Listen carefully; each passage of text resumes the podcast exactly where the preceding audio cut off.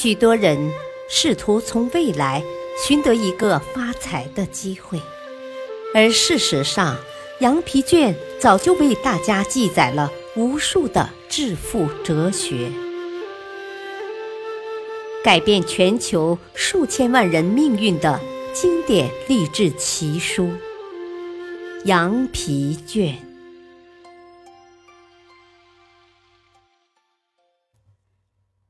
钻石宝地第六集。你们需要的是常识。那儿又有一位年轻人站起来说道：“，我不能从事商业经营。虽然我只提到开商店，但我说的理念其实适用于各种职业。那为什么你不能从事商业经营呢？”啊，因为我没有资金。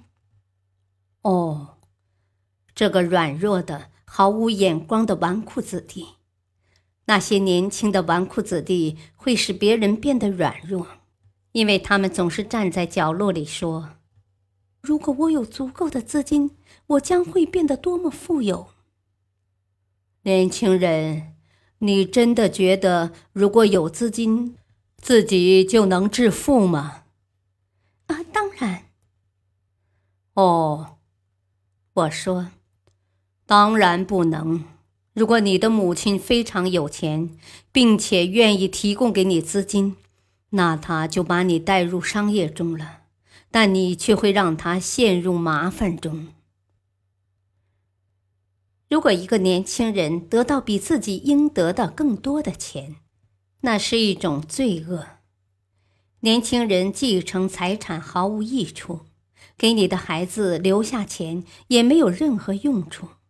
如果你能给他们留下良好的教育、高贵的品质、一个足够大的朋友圈、一个好的名声，所有这些都比给他们留下金钱要好得多。如果留钱给他们，对他们自己，甚至对整个国家来说，都是一件糟糕的事情。年轻人，如果你们继承了财产，不要认为它会有什么用处，它会成为你生命中的祸根，让你得不到人生中最美好的东西。那些富人的未经世事的子女，才是我们这一代中最值得同情的人。我同情那些富人的孩子，他们永远无法体会到人生中最美好的东西。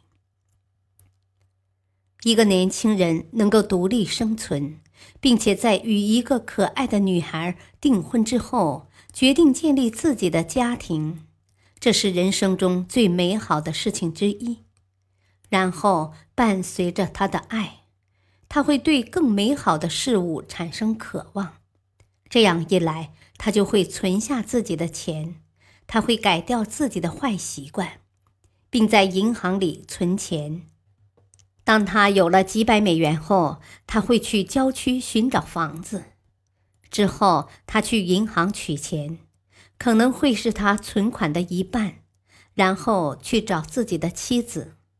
当他领着自己的新娘第一次踏进那道门时，他一定会以一种无法模仿的动人语气说：“啊，我挣到了自己的家，这一切都是我的。”而且我还能与你分享，那将是人生中最美妙的时刻。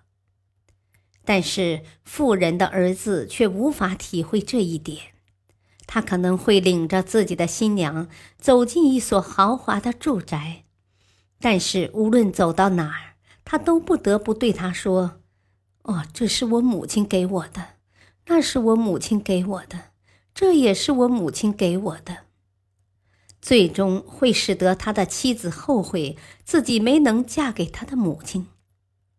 我同情这个富人的孩子。据马萨诸塞州的统计，在十七个富人的孩子中，就有不止一个毁于这种不劳而获的财富。我同情那些富人的孩子，除非他们像范德比尔特一样。当然，这种情况也时有发生。他问他的父亲：“哦，你所有的钱都是自己挣的吗？是的，我的孩子。我开始是在一艘渡船上工作，每天挣二十五美分。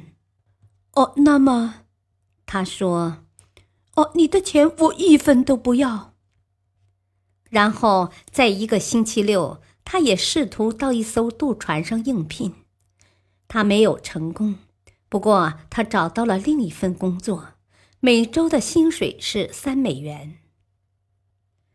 如果一个富人的孩子能够像他那样去做，也会像穷孩子一样得到锻炼。这种锻炼甚至比大学教育更具有价值。之后，他就能够处理父亲的百万家产了。但是，富人通常不会让自己的孩子去做那些当初让自己获得成功的事情，甚至不会让他们去工作。母亲更是如此。为什么呢？因为他们觉得，如果让自己可怜的、手指纤长的。